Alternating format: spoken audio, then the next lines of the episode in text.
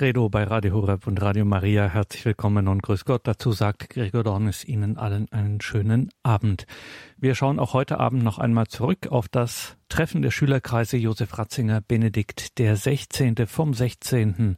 bis 19. September 2021 in Rom.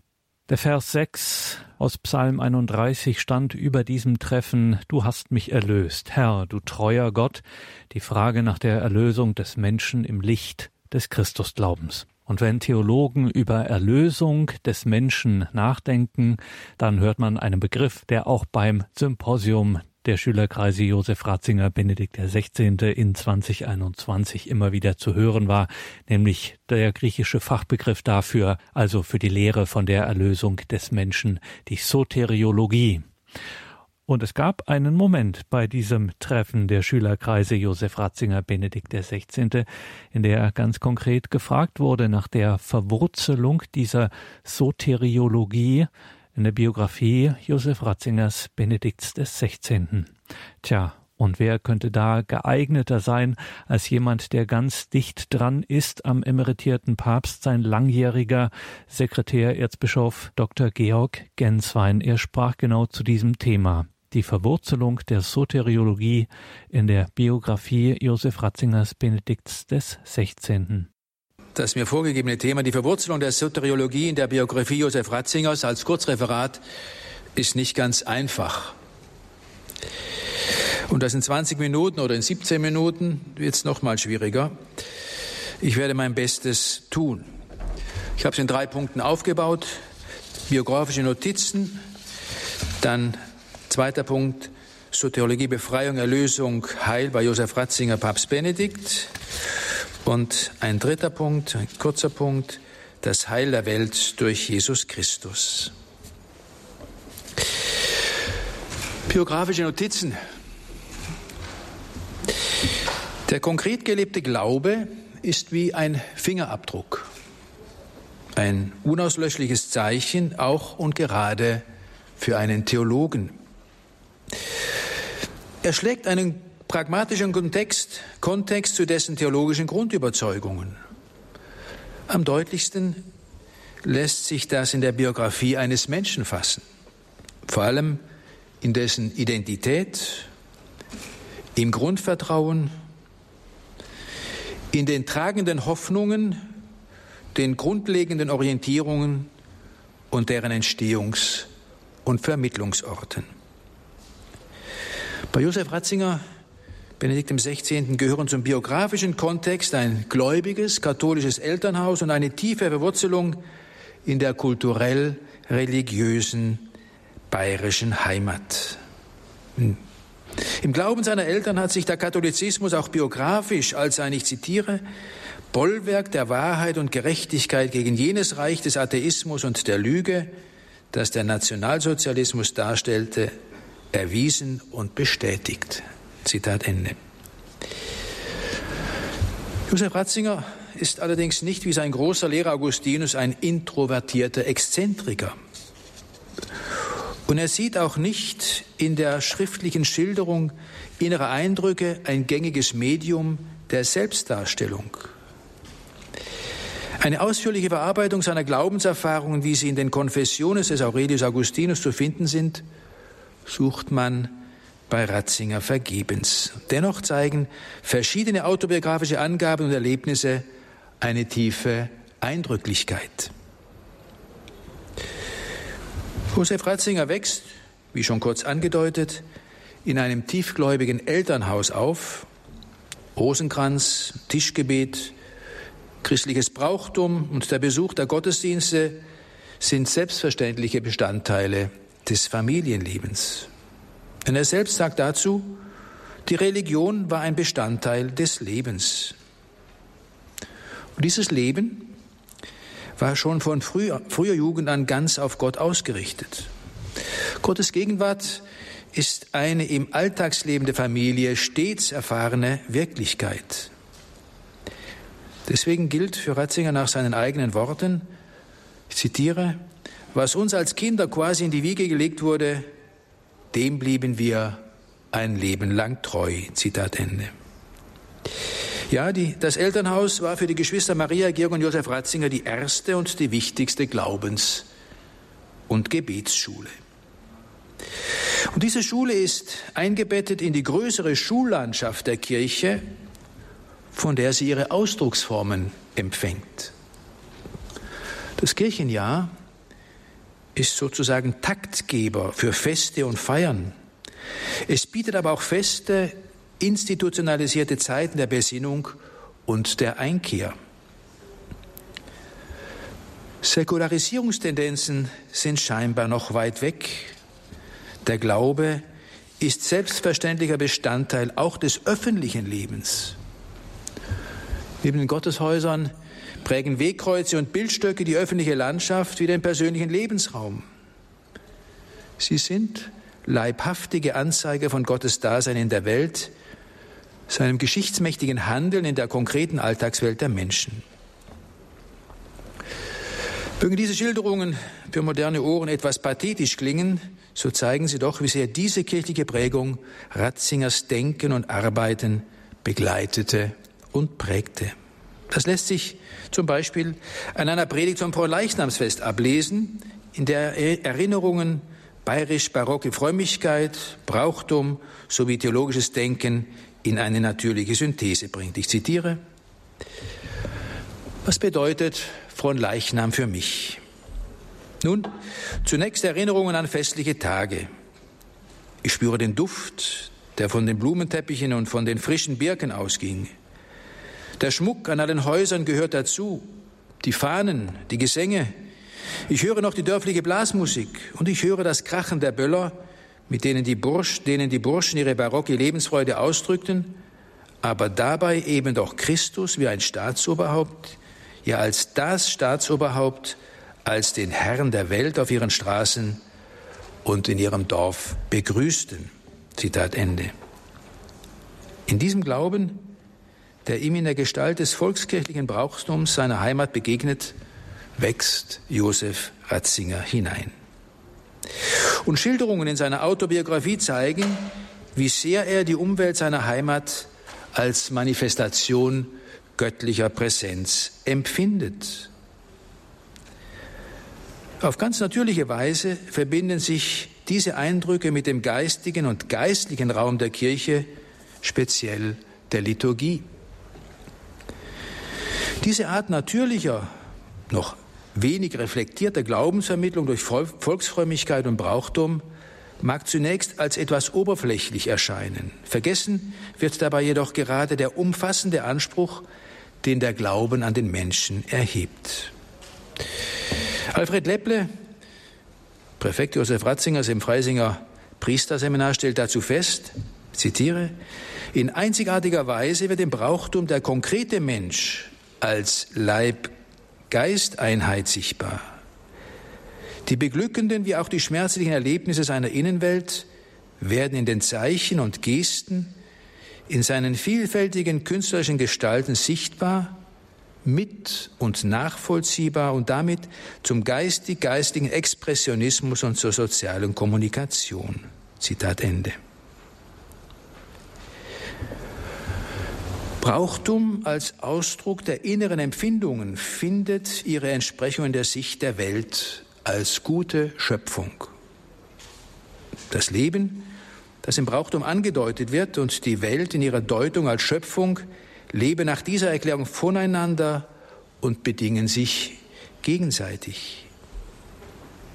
Diese Ausführungen über die Josef Ratzinger prägende Volksfrömmigkeit sind im Hinblick auf sein theologisches Denken und Wirken alles andere als belanglos und unbedeutend. Zeit seines Lebens hat er sich auch eine im besten Sinne des Wortes kindliche Glaubensfreude bewahrt. Und diese Freude, sie zieht sich durch sein ganzes Wirken und durch sein ganzes theologische Werk hindurch. Das zeigt sich insbesondere in seiner persönlichen Spiritualität, die sich in den Worten des Paulus im Galaterbrief verdichten, ich, doch nicht mehr ich. Darin sieht Benedikt XVI. die Mitte auch seines Lebens ausgedrückt. Es bedeutet, ich verschenke mich an Christus. Wer sich selbst hergibt, wird dadurch auch selbst beschenkt. Er hat erfahren, dass Glaube frei macht und Flügel verleiht, ja er bereitet, verbreitet Freude und Leichtigkeit. Sein Anliegen war es von Anfang an, den christlichen Worten, den christlichen Glauben mit einfachen Worten auszudrücken. Der christliche Glaube ist im tiefsten eine, ich zitiere, einfache, schöne, freudige Angelegenheit. Ein zweiter Punkt zur Soteriologie. Heil ist wie Erlösung die deutsche Übersetzung des griechischen Wortes Soteria. Und das LTHK, also das Lexikon für Theologie und Kirche, beschreibt die Lehre vom Heil, die Soteriologie, in seiner jüngsten Ausgabe mit folgenden Worten. Ich zitiere. Soteriologie ist dem Begriff und der Sache nach die systematisch-theologische Lehre vom Heil des Menschen, das Gott in Jesus Christus gewirkt hat. Insofern die Offenbarung in Jesus Christus nicht nur ihren Höhepunkt, sondern auch ihren eigentlichen Inhalt hat, diese Offenbarung aber besagt, dass Gott mit uns ist, um uns aus der Finsternis von Sünde und Tod zu befreien und zum ewigen Leben zu erwecken, ist die Soteriologie nicht nur ein Teilstück der Theologie, sondern berührt alle theologischen Traktate. Zitat Ende. Und Josef Ratzinger setzt für moderne Ohren hinzu, ich zitiere, Erlösung, Heil ist nicht Wellness, ein Baden im Selbstgenuss, sondern gerade Befreiung von der Verzwängung in das eigene Ich hinein. Diese Befreiung kostet den Schmerz des Kreuzes. Zitat Ende. Die Soteriologie versucht demnach auf eines der brennendsten Probleme der Welt zu antworten, auf die Tatsache nämlich, dass trotz aller Anstrengungen der Mensch keineswegs erlöst und überhaupt nicht frei ist und dass er eine zunehmende Entfremdung erfährt. Dies zeigt sich in allen Gesellschaftsformen. Die grundlegende Erfahrung, so Josef Ratzinger, unserer Epoche ist gerade die Erfahrung der Entfremdung, das heißt des Zustands, den die herkömmliche christliche Ausdrucksweise als Unerlöstheit bezeichnet. Es ist die Erfahrung eines Menschseins, das sich von Gott loslöst und auf diese Weise nicht die Freiheit, sondern die Sklaverei gefunden hat. Zitat Ende. Deshalb scheint Befreiung das Programm zu sein, das sich alle gegenwärtigen Kulturen in allen Kontinenten auf die Fahne geschrieben haben. Im Gefolge dieser Kulturen durchdringt der Wille zur Suche nach einer Befreiung die theologische Bewegung der verschiedenen Kulturbereiche der Welt. Befreiung ist der Schlüsselbegriff auch der reichen Gesellschaft Nordamerikas und Westeuropas. Befreiung von der religiösen Ethik und mit ihr von den Begrenztheiten des Menschen selbst. Nach Befreiung sucht man in Afrika und in Asien, wo die Abkoppelung von den westlichen Traditionen sich als ein Problem der Befreiung vom kolonialen Erbe im gleichzeitigen Suchen nach der eigenen Identität darstellt. Von Befreiung spricht man auch in Südamerika, wo man sie vor allem im sozialen, ökonomischen und politischen Sinn versteht. Folglich ist das soteriologische Problem, das heißt das Problem des Heils und der Erlösung, die zentrale Frage des theologischen Denkens geworden. Das heute so verbreitete Bedürfnis nach Heil bringt die authentische, wenn auch dunkle Wahrnehmung der Würde des Menschen zum Ausdruck, der zum Bild und Gleichnis Gottes geschaffen ist. Aber die Gefahr bestimmter Theologien besteht darin, dass sie sich den immanentistischen Standpunkt, den nur irdischen Standpunkt der säkularisierten Befreiungsprogramme aufdringen lassen. Diese sehen nicht, so Zitat Ratzinger, und können auch nicht sehen, dass von einem christlichen Standpunkt aus die Befreiung vor allem und primär von jener radikalen Knechtschaft ist, die die Welt nicht bemerkt, sondern vielmehr negiert, von der radikalen Knechtschaft der Sünde. Zitat Ende. Der Glaube an die Menschwerdung Gottes ist in Jesus Christus, in Jesus Christus ist das eigentliche Zentrum, wir haben es bereits gehört, der Theologie Josef Ratzingers Papst Benedikt XVI. Diese Grundüberzeugung durchzieht sein theologisches Denken und Wirken wie ein roter Faden. Glaube als Erkenntnis der Wahrheit schließt in erster Linie ein, dass die Wahrheit und die Liebe in Jesus Christus, dem menschgewordenen ewigen Wort Gottes, auf neue, endgültige und unüberbietbare Weise zugänglich und als Erlösung für die ganze Welt wirksam geworden ist.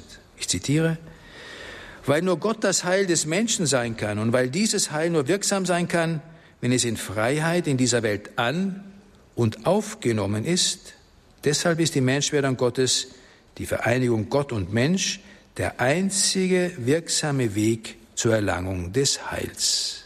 Zitat Ende. Und weil diese Vermittlung durch Jesus Christus das Heil des Menschen ausmacht, ist jede Christologie zugleich Soteriologie, können Person und Funktion nicht getrennt werden. Und deshalb kann christliche Theologie zunächst nichts anderes sein als Nachdenken dieser geschichtlichen Erfahrung, die in der Kirche lebendig gehalten ist, so die Überzeugung Josef Ratzingers. Und was bedeutet das für den Autor persönlich? Von Jesus Christus her, so Josef Ratzinger, glaube ich zu ahnen, was Gott ist und was der Mensch ist.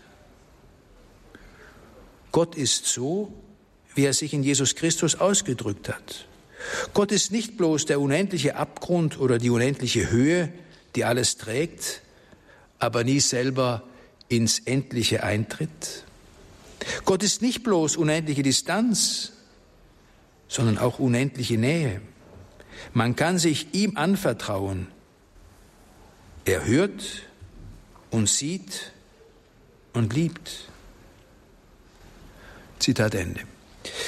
Deswegen legt Benedikt XVI. Josef Ratzinger an der Einführung in das Christentum das Christusbekenntnis als Glaube an die endgültige, erlösende Begegnung von Gott und Mensch in Jesus Christus aus. In dieser Person bilden Jesus und Christus, Person und Funktion, eine untrennbare, wenn auch unterscheidbare Einheit. Diese Überzeugung des Glaubens wird in vielen Varianten immer wieder durch, durch, durchbuchstabiert. Nur wenn Jesus Christus wahrhaft Sohn Gottes und wahrhaft Mensch ist, wenn er wahrer Gott und wahrer Mensch ist, ist eine wirklich erlösende Begegnung von Gott und Mensch gegeben. Was Jesus wichtig macht und unersetzlich für alle Zeiten, ist eben dies, wiederum Josef Ratzinger, dass er der Sohn war und der Sohn ist, dass in ihm Gott Mensch geworden ist. Der Gott verdrängt den Menschen nicht, er erst macht ihn kostbar und unendlich wichtig. Ihn wegnehmen heißt nicht, den Menschen Jesus entdecken, sondern ihn auslöschen zugunsten selbstgemachter Ideale von geringem Bestand. Zitat Ende. Christsein ist in der Folge und in Wahrheit nichts anderes als Beteiligung am Geheimnis der Menschwerdung Christi, am Geheimnis der Inkarnation. Als Vermittler des wahren Lebens ist Jesus Christus die Antwort auf die tiefste Frage unserer Existenz, die, ob wir es wollen oder nicht, nach Gott Ausschau hält, nach einer Stillung über alle Grenzen hinaus, nach dem Unendlichen. Jesus von Nazareth, im ersten Band, 2007 erschienen, wird das dann systematisch ausgeführt. Benedikt XVI. zeigt auf, was der Inhalt des kirchlichen Verständnisses von Jesus Christus, das kirchliche Dogma, Jesus Christus als, ist als Sohn Gottes, wahrer Mensch und wahrer Gott, durch das biblische Zeugnis gedeckt ist, dass das Jesuszeugnis der Evangelien auch historisch nur recht verstanden ist, wenn im Menschen Jesus von Nazareth das menschgewordene ewige Wort Gottes erkannt wird. Die historische Kontinuität des Jesuszeugnisses der Evangelien mit der biblischen Tradition des Glaubens Israel in Verbindung mit dem Anspruch der Neuheit und Unüberbietbarkeit und Universalität wird mit Hilfe des neutestamentlichen Schemas Erfüllung der, Verheißungs der Verheißungsgeschichte Israels ausgelegt und, kon und konkretisiert. Jesus ist der neue, endgültige und wahre Mose, Elia, Salomon, Jakob und mehr als das. Im Unterschied zu allen menschlichen Offenbarungsvermittlern ist bei Jesus Christus das Kennzeichen die Unmittelbarkeit zu Gott. Er kennt Gott von Angesicht zu Angesicht. Weil Offenbarung und Erlösung so Offenbarung und Erlösung Gottes selbst sind, sind sie durch Jesus Christus endgültige, unüberbietbare und universale Offenbarung und wirkliche und wahre Erlösung aller Menschen. In Jesus Christus ist Gott ganz neu jetzt und hier in die Geschichte eingetreten. Das Reich Gottes, das er selber ist, ist in neuer Weise nahe. Das ist auch der springende Punkt im Gespräch mit dem Judentum. Die Zentralität des Ichs Jesu in seiner Botschaft, die Gleichsetzung mit Gott, sein Einssein mit dem Vater. Das gibt der Torah eine neue Richtung. Hinter der Neuheit Jesu steht seine göttliche Autorität. Auf der einen Seite ist Jesus ganz von der Bibel Israels her zu verstehen. Hinter seiner Botschaft steht ein ganzes Geflecht von alttestamentlichen Worten. Er spricht in der Tradition des Glaubens Israel. Auf der anderen Seite geschieht in seiner Sendung eine Neuinterpretation, die in Person Geschichte und Botschaft Jesu den Gottesglauben Israels zur Erfüllung und Vollendung gebracht sieht. Die Grunderfahrung, die sich im Bekenntnis Jesus ist der Christus, der Sohn Gottes, die sich darin äußert, wird zum Kristallisationspunkt, der die bisherige Tradition neu interpretiert und transformiert. In Jesus Christus wird der Unsichtbare sichtbar, das Menschsein Christi ist die sichtbar gewordene Gestalt des Vaters. In der Untrennbarkeit von Vater und Sohn ist die Einzigkeit und die Einzigartigkeit Jesu Christi begründet. Der erlösende Neuanfang, die Neuschöpfung zeigt sich bereits in der Geburt Jesu, in der jungfräulichen Geburt durch Maria. Deshalb, so Josef Ratzinger, beziehen sich die Kindheitsgeschichten auf eine wirkliche Geschichte, auf ein wirkliches Eingreifen Gottes in den Gang der Weltgeschichte, auf einen wirklichen Neuanfang. Sie sind keine bloßen Legender, Legenden oder Bilder.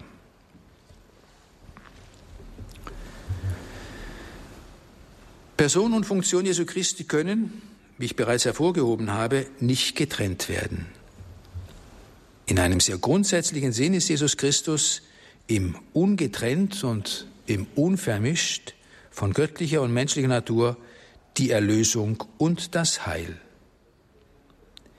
In der Menschwerdung Gottes ist die Trennung von Gott und Mensch, die für den Menschen Unheil bedeutet, definitiv überwunden.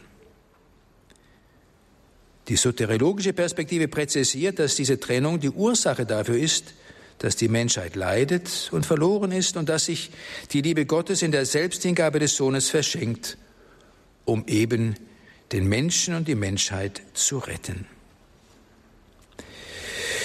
Josef Ratzinger entwickelt ein Heilsverständnis, das vom biblischen Ursprung her authentisch ist und das in seiner Bezogenheit auf die Wirklichkeit des menschlichen Lebens Relevanz und Verständlichkeit erhält. Beides wird zusammengebunden durch ein personales Heilsverständnis, das jedwede spiritualistische Verkürzung vermeidet. Das Heil betrifft die menschliche Person in der Ganzheitlichkeit menschlichen Daseins.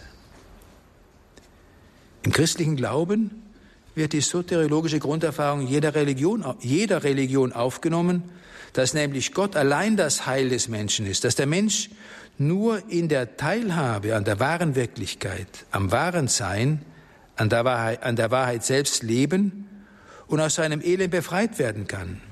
Und deshalb ist die Heilsfrage auch die Grundfrage aller Religionen. Denn Leben und Heil sind nicht identisch. Deshalb gebe, gebe es, so Ratzinger, in der Religion neben dem Hochgott auch die Heilbringergottheiten, während in den klassischen Hochreligionen die Quelle des Unheils in der Existenz des Menschen gesehen und Heil als Ausbruch aus dem Verhängnis des Daseins, als Erlösung von der Geschichte verstanden werde. Anders das christliche Heilsverständnis. Es ist personales und geschichtliches Erlösungsverständnis und in seiner Theozentrik und Christozentrik Erfüllung und Vollendung des Heils der Religionen. Das Heil des Menschen ist die Herrschaft Gottes, die in dieser Welt gegenwärtig wird durch Jesus Christus, der als Gottes Sohn die personale Gestalt der Herrschaft Gottes ist. Angesichts der faktischen Verkehrung der menschlichen Person durch ihre Abkehr von Gott, das heißt durch die Sünde, durch die Erbsünde, kann nur Gott selbst den Menschen erlösen. Wer sich mit Christus im Glauben vereinigt, wird hineingenommen in diese Herrschaft Gottes und befreit zur Mitherrschaft, zum Heilsein. In dieser Weltzeit, so Josef Ratzinger, geschieht dies noch im Zeichen der Niedrigkeit, aber auch die Vorgestalt des endgültigen Heils betrifft nicht nur die Innerlichkeit der menschlichen Person, sondern den ganzen Menschen, der auch die Welt einschließt. Zur biblischen Begründung der Soteriologie gehört nach Benedikt XVI. auch das Alte Testament. Ohne die Verankerung im Glauben Israels ist Jesus Christus nicht zu verstehen. Aber die Neuheit der Person und der Erlösung bedeutet auch hier die erfüllende Vollendung und Überbietung des Alten Testamentes. Die Erlösung wird vom biblischen Stellvertretungsgedanken her verständlich gemacht. Jesus versteht sich wesentlich von der Gestalt des alttestamentlichen Gottesknechtes her als denjenigen, der leidend die Last der Sünde der Welt auf sich nimmt, dessen Dasein bis in den Tod hinein zum Sein für andere geworden ist, so Benedikt XVI. Gott selbst ist das Subjekt von Erlösung und Heil. Er macht den Menschen gerecht, indem er in seiner, Geschöpf, indem er in seiner schöpferischen Liebe sich in der Hingabe seines Sohnes selbst erniedrigt und die Gerechtigkeit wiederherstellt, die zugleich Gnade ist. Josef Ratzinger sagt, in der Selbsthingabe des Gottesknechtes am Kreuz vollzieht sich der Exodus der Menschheit in die erlösende Einheit mit Gott hinein. Zitat Ende. Das bleibt die Generallinie der Soteriologie bis in die jüngste Zeit. Heil wird also erläutert als Zusammenhang von Inkarnations- und Kreuzestheologischer Interpretation. Im ersten Fall ist die Menschwerdung Gottes in Jesus Christus das entscheidende Heilsereignis. Im zweiten Fall ist es die Hingabe Gottes in der Lebenshingabe des Sohnes am Kreuz, als die Sühne für die Sündenschuld Gott und Mensch versöhnt. Und die Inkarnation findet in Kreuz und Auferstehung ihre Vollendung. Dieser Zusammenhang ist auch der eigentliche Grund für den christlichen Absolutheitsanspruch. Die Einheit mit Gott in Jesus Christus kann nicht überboten werden. Deshalb sagt Josef Ratzinger, Benedikt XVI., nur der Glaube gibt Anteil am Heil, der uns durch Jesus Christus und in der Gemeinschaft mit ihm geschenkt ist. Herzlichen Dank für Ihre Aufmerksamkeit.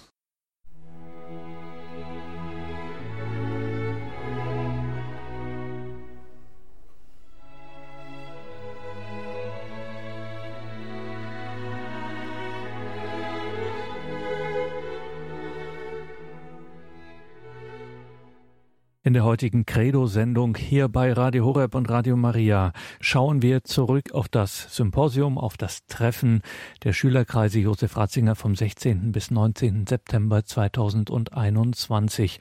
Unser Team war ja vor Ort, nicht nur um das öffentliche Symposium zu übertragen, sondern auch um am Rande Gespräche zu führen, Erinnerungen einzufangen. Wir hörten hier gerade Erzbischof Dr. Georg Genswein mit einer theologischen Einordnung des großen Themas Erlösung, das dieses Symposium, dieses Treffen bewegt hat dieses Thema Erlösung in der Biografie Josef Ratzingers Benedikts des 16. Und man kann sich gut vorstellen, dass wenn sich die Schüler Josef Ratzingers Benedikts des 16. treffen, dass da natürlich auch viele biografische Erinnerungen an Begebenheiten, an die Erlebnisse, an die Prägungen mit und durch Josef Ratzinger Benedikt dem 16. zur Sprache kamen. So auch von Pater Professor Vincent Toomey, viele Jahre Professor für Dogmatik in Irland. Er hat als einer der ersten bei Josef Ratzinger promoviert, als dieser nach Regensburg kam im Jahr 1970. Er hat meiner Kollegin Marion Kuhl in Rom so einiges berichten können aus dieser Zeit und den Jahren darauf.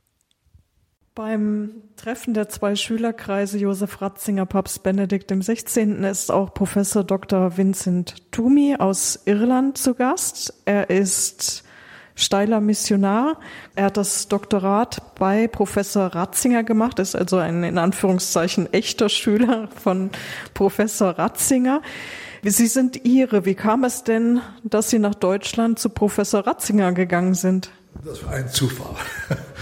Ähm, ich wollte unbedingt nach meiner, meinem Studium in Maynooth eigentlich ähm, im deutschen Boden sozusagen äh, meine Doktorarbeit machen. Und ich habe ursprünglich ähm, gedacht, ich soll bei Walter Kaspar. Er war damals Professor in Münster und wir Steiler hatten damals ein Heim, Studentenheim, Arnold Janssen Heim in Münster. Und dort konnte ich wohnen. Und der ist ein junger, unbekannter Professor. Ich wollte, der Bran ist auch dabei, aber ich wollte jemanden, der nicht so bekannt war mich führen. Ja? Aber ich habe erfahren, gerade als ich weg von Irland kam, dass in dem Jahr, das war 70, ja, dass der Kasper nach Tübingen kam. Und dann habe ich per Zufall getroffen einen ehemaligen Professor von mir für Fundamentaltheologie, Kevin McNamara, fragte, wohin komme ich? Ja, ich komme nach, nach Münster, aber ich, ich werde umziehen nach Tübingen, um dort zu promovieren. Ach nein, hat gesagt, bitte nicht nach Tübingen. Ja? Im vorigen Jahr hatten wir eine Konferenz in Maynooth, the Maynooth Summer School, und wir hatten eine sehr versprechensvolle deutsche Theologe hier, junger Mann, und er sagte, er musste weg von Tübingen, weil er eigentlich durch die Spannungen an der Fakultät keine echte wissenschaftliche Arbeit tun könnte. Und dann hat er einen Ruf nach Regensburg, einer neuen Universität genommen und er freut sich, dass er jetzt umzieht, damit er in Ruhe seine wissenschaftliche Arbeit weitermachen kann. Oh, er hat gesagt, ja, gut, ich werde doch nicht nach Tübingen, ja, aber ich muss nach Münster. Und dann habe ich überlegt, bei wem soll ich in Münster? Jetzt gibt es nur eine Auswahl, gibt es Rahner, Karl Rahner. Und so habe ich ähm, seine Vorlesung gehört äh, und äh, an einem Hauptseminar teilgenommen. Und schon nach ein paar Wochen habe ich, hab ich eingesehen, bei ihm kann ich nicht promovieren. Ja? Er ist ein Orakel geworden, hat nie zugehört. Das Hauptseminar ist unmöglich gewesen, ja? weil wir waren ungefähr 30 Menschen, so viel äh, sowieso.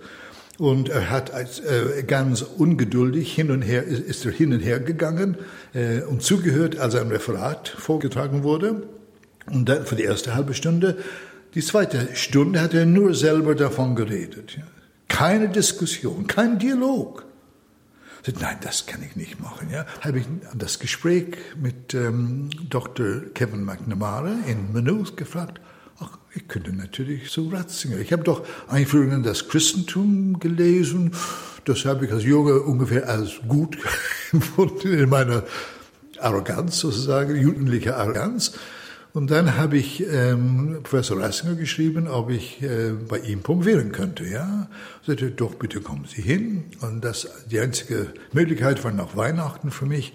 Dann bin ich mit Übernachtung äh, Zug nach Regensburg gekommen. Und als ich vom Hauptbahnhof rauskam, fühlte ich mich sofort zu Hause.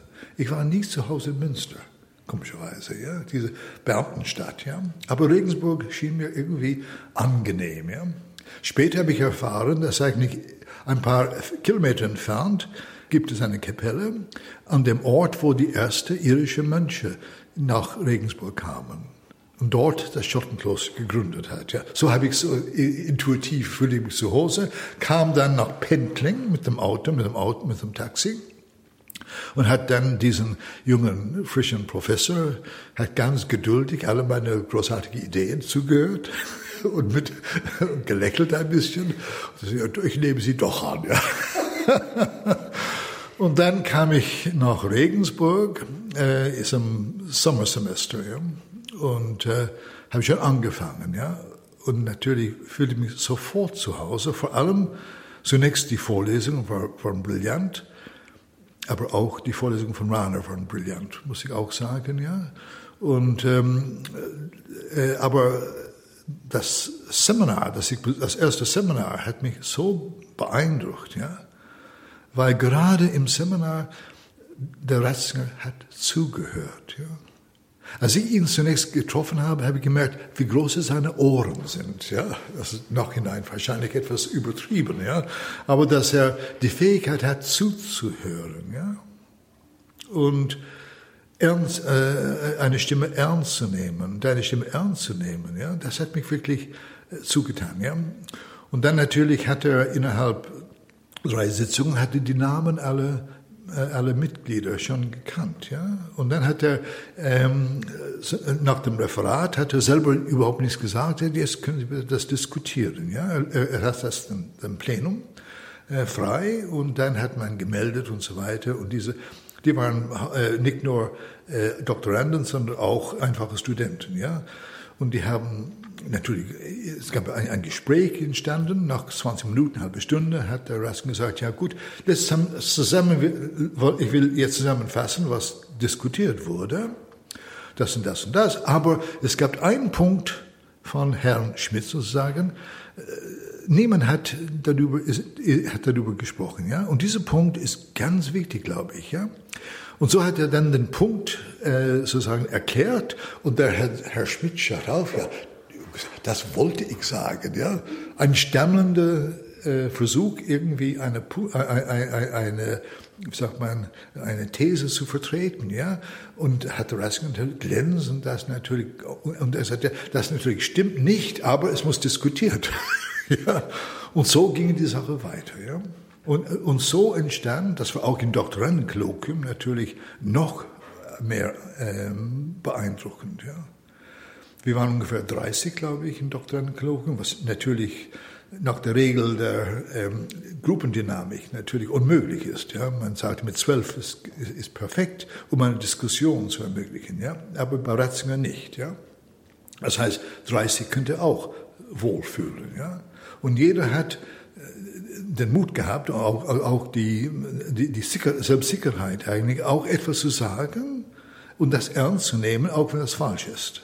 Verstehen Sie, ja? Und das eigentlich auszutragen und Diskussionen weiterzuleiten, ja?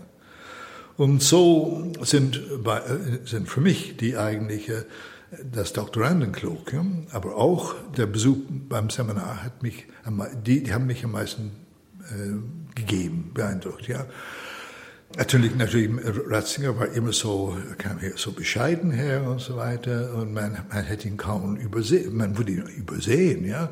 Aber wenn er zum Podium ging, auch plötzlich dann natürlich ist ein Wasserfall von wunderschön, ähm, auch als, aus, aus, aus Ausländer, der immer noch äh, der Deutsche nicht voll bemächtigt war, habe ich schon gemerkt, dass seine Sprache, die wirklich eine literarische Sprache ist, ja. Und die, alle, auch die Deutschen haben gesagt, das wird immer rückreich, ja. Das hat Anfang, Mitte und Ende, ja. Und auch wenn das ziemlich weit herumgeht, ja, wird nie, der Faden wird, wird nie gebrochen, ja. Und dann ähm, hatten wir noch am Ende des Semesters gingen wir immer mit ihm äh, Seminarmitglieder zu einem äh, Biergarten und Bier getrunken oder Wein und so weiter und, und einfach Diskussion, eine, eine friedliches Zusammenleben. Und dann am Ende des, ähm, des akademischen Jahres, am Ende des Sommersemesters, äh, hat er auch immer ein Wochenendes Kolloquium organisiert. Ja? Irgendwo äh, im Bayerischen Wald oder einmal in Schwarzwald und so weiter und verschiedene, äh, möglicherweise auch ein Kloster. Ja? Ich hatte auch vergessen zu sagen, das Doktorandenkolloquium fand äh, äh, gewöhnlicherweise im Schottenkloster. Ja? Jetzt dieses Priesterseminar. Und hat immer mit der Heiligen Messe angefangen. Und einer von uns, gewöhnlicherweise, hat auch die Predigt gehalten, nicht er selber. Ja? Selb, manchmal er, aber einige von uns Priester haben, weil es auch Doktorandenkolloquium ist nicht nur von Priesterkandidaten, sondern auch viele Laientheologen und die Hälfte waren deutsch, die Hälfte waren nicht deutsch. Ja? Das ist international. Und wir waren auch, äh, es kamen auch immer Gäste zum Beispiel, die auch ein Jahr, Karl Schönborn, auf diese Weise kam zum Kolloquium, aber andere auch, ja. Und dass die, ähm, so, äh, dass wir immer mit der Heiligen Messe angefangen haben, ne, ja. Und dann zum, äh, zur Sitzung und dann anschließend Mittagessen, ja. Bei dem Wochenende, Kolloquium, im Bayerischen Wald sagen wir, oder auf dem Schwarzwald, später, ähm, sind wir dann, haben wir immer äh, einen berühmten Theologen eingeladen, um über seine Forschung äh, zu berichten. Ja? So dass ähm, einmal Pannenberg kam oder Rahner ist gekommen oder äh, verschiedene andere auch. So, so dass man auch ein geselliges Zusammensein hat, ja, und, aber auch das Gebet war mitten im Zentrum, ja, die Liturgie, ja. Nicht nur die Heilige Messe, aber auch äh, das Abendgebet, ja, Vesper, ja. Und dann natürlich geselliges Beisammensein, vorsichtig, auch Spaziergänge durch, durch den Wäldern und so weiter. Und so ist eine familiäre äh, Beziehung, ja. Und auch, was auch, auch sehr ähm, ein, ein, ein Merkmal des Kolloquiums immer gewesen ist, dass eigentlich ähm, es gibt ein breites Spektrum von Meinungen. Ja sagen wir, wenn wir politische, politische Kategorien benutzen, vom links bis rechts oder liberal zum konservativen oder wie es heißt, ja. Und, äh, und so dass eigentlich, aber alles wäre sozusagen untermauert durch, durch diese menschliche Beziehungen, ja. Mit dem Ratzinger selber, der nie natürlich seine Würde als Professor verleugnet hat, ja, oder verloren, hat nie versucht zu sagen, duzen und so weiter. Das, nein, nein, äh, seine Würde hat er immer behalten, ja. Und, aber seine Menschlichkeit ist, ist vorrangig auch bei ihm. Ja? Und das auch für ihn ist sozusagen ein Begriff des Christentums. Das ähm, hat von seinen Eltern, äh, nachdem sein, seine Mutter gestorben ist, glaube ich, er bei seinen Eltern gemerkt, äh, wie das Christentum äh, die Menschen vermenschlicht. Ja? Dass die vollkommene Mensch, Vermenschlichung ja, des Menschen eigentlich durch äh, einen gelebten Glauben, auch, auch durch das Kreuztragen und so weiter, dass man gereinigt wurde und irgendwie dann voll Mensch wurde. Äh, und dann äh, dieses äh, Wochenende, das Kolloquium, äh, das hat, hat, sich dann etwas erweitert in das Schülerkreis, den Schülerkreis. Ja. Also der Erzbischof von München wo, äh, Weising wurde, musste auch ein paar Doktoranden, die, die immer noch ewige Studenten waren, wie auch ich selber, leider. Ähm, und er muss auch uns betreuen. Und so hat er seinen Titel als Professor immer behalten. Ja? Er war immer anerkannt als Professor der Fakultät in Regensburg. Und äh, so hat er uns auch begleiten können als, äh, als Doktoranden. Und äh, er hat uns immer, das auch bezeichnend für ihn als, als, als Doktorvater, ähm, äh, dass er eigentlich uns eine, eine vollkommene Freiheit gegeben hat. Er hat uns, äh, er gab ein, schon eine Leitung, aber hat die, die Zügel nicht zu, zu stark. Ja? Man, man, man darf äh, runtergehen und so weiter, weiter erforschen. Er hat einmal gesagt, äh, als Prinzip der Pädagogik, äh, das Wesentliche ist, dass man, dass der Lehrer den Studenten erlaubt, die Wahrheit selber zu entdecken. Nicht ihm zu sagen, das sage, das ist es. Dass man, jeder muss das entdecken. Ja. So ist eigentlich äh, dieses äh, Doktorandenkolloquium dann, also er ist Bischof von, äh, von ähm, München und, und Freising, ich hatte damals die Ehre gehabt, wir haben auch ein, ein, ein, äh, ein Abschiedstreffen im Priesterseminar und verschiedene äh, ehemalige Doktoranden wurden auch eingeladen. Ja. Ich hatte auch die Ehre, äh, die Abschiedsrede zu halten und ihm eine wunderbare geschnitzte Figur wohl des heiligen Wolframs, ja, aus dem 15., 16. Jahrhundert, glaube ich, zu überreichen. Ja, das war eine große Ehre für mich, muss ich ehrlich sagen. Ja.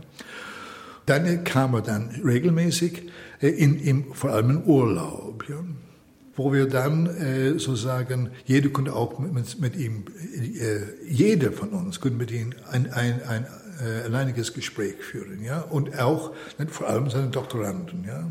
Man könnte auch zu ihm gehen und so weiter, und auch, aber diese und auch äh, zu diesem ähm, zu diesem jungen Schülerkreis wurden auch äh, immer äh, erfahrene Theologen eingeladen als, äh, als Redner, ja?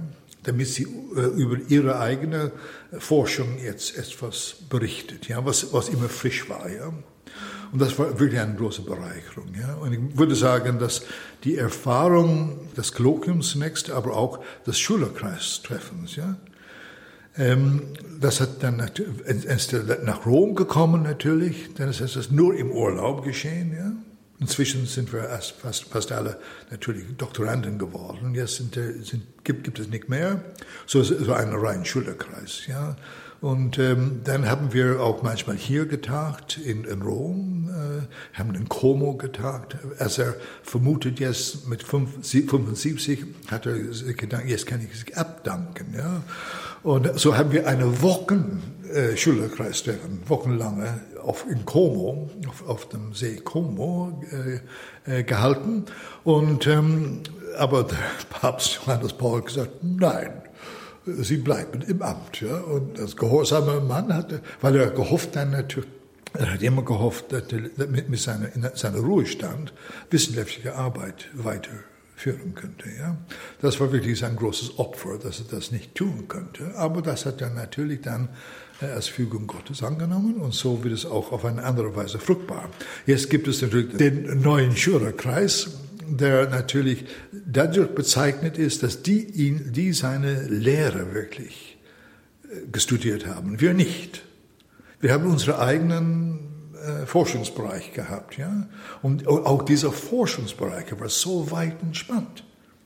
Vom äh, die Kirchenväter, ja, Irenäus, bei mir Eusebius, Athanasius, äh, Leo den Großen, über Melanchthon, äh, über ähm, äh, bis zum Franz Bader, bis in die Neuzeit hinein. Ja, das ist eine riesige Auswahl von, von Themen. Ja? Und so ist eigentlich das Doktorandenkolloquium, aber auch ein Schülerkreis. Für, für, für je, das ist wirklich eine, eine Bildung gewesen, ja? dass man eigentlich eine solche, man hätte äh, Referate gehalten von Themen, die man selber in seinem eigenen Fachgebiet sozusagen nicht erfahren wurde. Ja? So, es war wirklich eine große Bereicherung. Wie war das für Sie dann, als Sie gehört haben, äh, Kardinal Ratzinger wird Papst? Ja, ich war schockiert. ich habe äh, nie gedacht, äh, auch wenn alle spekuliert, er ist zu alt, er kann nicht Papst. Ja? Ich meine, man, man hat nie vorgestellt, dass man einen Papst persönlich kennengelernt wurde. Ja. Wenn, man, wenn ich denke von meiner Jugendhaus, von Irland her, der Papst ist weit entfernt. Ja. Und wir haben immer ein Bild im Zimmer von den Eltern. Als sie geheiratet wurden, haben sie das apostolischen Segen bekommen mit einem großen, eingeräumten Bild vom Pius XI. Äh, das, das Bild ist immer noch zu Hause. Aber so dass der Papst ist irgendwie, es war im Zentrum des, des Wohnzimmers, ja, das, ja, eine entfernte, wie, wie, der, wie der, der König und die Königin in England, ja, einmal, den man nie, äh, wie sagt man, begegnen wollte, ja. Und äh, damals war ich äh, in Irland, äh, war ich damals etwas mehr in der in Medien, in der öffentlichen Diskussion ziemlich äh, stark vertreten. Und ich wurde dann eingeladen, als der äh, als Papst Johannes Paul II. gestorben ist, auch äh, an Diskussionen im Fernsehen teilzunehmen, nationalen Fernsehen, auch über die, seine, seine äh, die Leistung von, von Paul VI, Johannes Paul VI. Und dann wurde ich auch eingeladen zum, ähm, zum Studio in Dublin, äh, als die Konklave angefangen hat, ja, damit ich auch irgendwie eine, einen Kommentar zum neu gewählten Papst, ja. Und deshalb ja gesagt, ich bin am ersten Tag des, der Konklave ähm, im Studio und kamen die erste Rauch, Schwarzrauch, nein, nein. Dann haben wir mittags gegessen und dann gewartet bis am Mittagabend. Noch ein schwarzer Rauch ist rausgekommen. Dann haben sie gesagt, bitte gehen Sie nach Hause. Wenn, äh, wenn der Papst nicht in, äh, in zweiten Wahlgang gewinnt, dann wird es länger dauern. Ja, gut, ich kam nach Hause. Ich war erschöpft von die ganze Woche. Es war wirklich ziemlich viel äh, unterwegs in verschiedenen Studios und so weiter. Und ähm, nachmittags dann habe ich mich hingelegt nach dem äh, und äh, war ganz müde und habe angerufen, bitte kommen Sie sofort zum Studio. Äh, weißer Rauch ist erschienen, ja. Dann, aber der Name ist noch nicht bekannt. Dann bin ich von Manus nach Dublin, ungefähr äh, 5, äh, 17 Kilometer entfernt, unterwegs mit dem Auto und überlegen, ja, wenn er aus Südamerika kommt, was soll ich sagen? Wenn er aus Afrika kommt, was soll ich sagen? Weil ich, ich dachte, das wird bestimmt aus, äh, aus dem jungen äh, Kirchen kommen. Und dann am Radio, dann habe ich gehört, Habemus Papam, cuyos nomen Josephem Ich war, ich erst mich wirklich wie ein, ein Blitz getroffen, ja. Habe ich nicht erwartet, ja. Und äh, ja, dann habe ich ähm, natürlich gefreut, wenn ich den Schock überwunden habe. Äh, das hat etwas Zeit gedauert. Und dann bin ich natürlich von einem Studio zum anderen, zur Diskussion und so weiter. Ich weiß nicht, was ich gesagt habe, aber das war, das war un, unwichtig. Ja. Die waren alle baff. auf, auf, auf andere Weise, ja, weil er natürlich einen schlechten Ruf hat in Irland, ja, als, als Rottweiler und äh, Panzerkardinal und so weiter. Ja. Er hatte wirklich in Irland äh, immer noch einen sehr schlechten Ruf. Ja. Ich bin auch öfters, äh, also ja, als er sich abgedankt, habe ich ähm, etwas ausgeatmet, jetzt brauche ich ihn nicht mehr zu verteidigen. Ja. In, in einem sehr äh, feindlichen äh, Mediengesellschaft, Landschaft. Ja die kann man nicht unterschätzen. Ja. Die Feindschaft der Medien in Irland, der Kirche gegenüber, vor allem Papst Johannes Paul II. und Papst äh, Benedikt, ist äh, kaum zu verstehen. Ja. Auch nicht in Deutschland, ja. wo er auch nicht beliebt ist. Aber diese, die, diese er wird, un, wird bei uns unfair behandelt, ja, dann habe ich äh, sozusagen aufgeatmet. Aber ich, dann, als ich nach Hause kam, habe ich sofort äh, einen ähm, E-Mail ihm zugeschickt durch einen, einen Freunden, der im Staatssekretariat damals arbeitete und ihn gebeten, das zu Genswein äh, weiterzuleiten. Ja, eine ganz kurze lateinische Spruch zum, äh, mit, mit Hilfe einen Altphilologen, um ihn zu beglückwünschen. Ja, ganz kurz. Ja. Dann kam ich zu seiner Einführung, amtliche Einführung. Ja. Und das wird nie vergessen, ja. Die, die Liturgie war so wunderbar, ja. Ich glaube, Zeffirelli hat nachher dieser berühmte Registreur, ja, italienischer Registreur, hat selber äh, die, dem Heiligen Stuhl beglückwünscht über die gelungene Choreografie der Liturgie, ja, die wirklich, äh, wirklich erstaunlich war, ja. Und äh, ich brauche das nicht zu beschreiben, ja ich, ich äh, wundere mich immer, ob ich selber ein bisschen dazu beigetragen hat, weil nach, wir haben auch die Einführung äh, ins Amt von dem Johannes Paul II. gesprochen, ja. Ich habe mich geklagt über die schlimm, über die banale Liturgie, würde ich sagen. Ja? Das war wirklich un, uninspirierend, ja. egal wie ich sowohl Johannes Paul II., Ersten, der Vergessene, äh, oder Johannes Paul II. sehr hoch schätze, ja, aber diese Art, wenn man bedenkt, was die Krönung des Papstes früher gewesen ist, ja, das will, man, will ich nicht wiederholen, ja. Aber was man jetzt, äh, was Ratzinger eingeführt hat, diese Liturgie ist wirklich ähm, äh, nicht nur schön, aber inspirierend, ja, und sakral und wirklich aufbauend, ja. Gut, dann haben wir ihn besucht. Am folgenden Tag ist die eigentliche ähm, Montag äh, gab es zwei Audienzen, die er gegeben hat. Erstens für die Vertreter der Religionen und der äh, Kirchen und Kirchengemeinschaften in Clementin, in der Saale Clementine. Und dann für die deutsche Pilger im, in der Paul VI. Äh, Halle.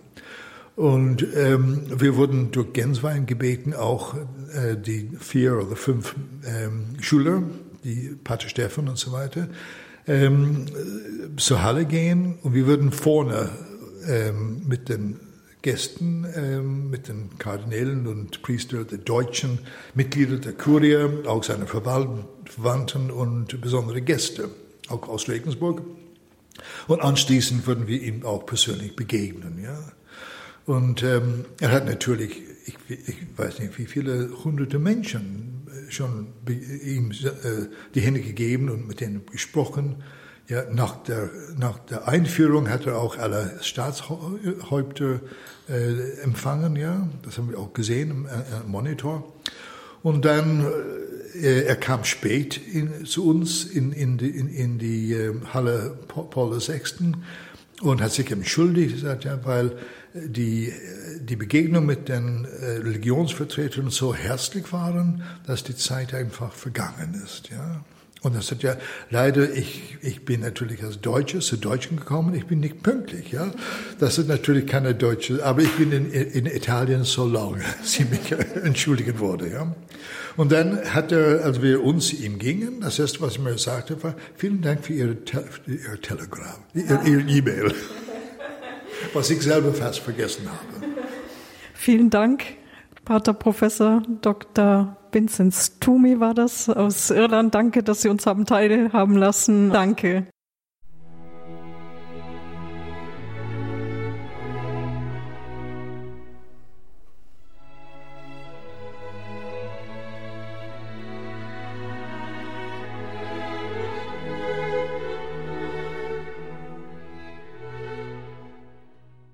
Pater Professor Vincent Toomey, ein echter Schüler von Professor Josef Ratzinger. Und auch er war, wie die Jahre zuvor, in Rom beim jährlichen Treffen der Schülerkreise Josef Ratzinger Benedikt der 16.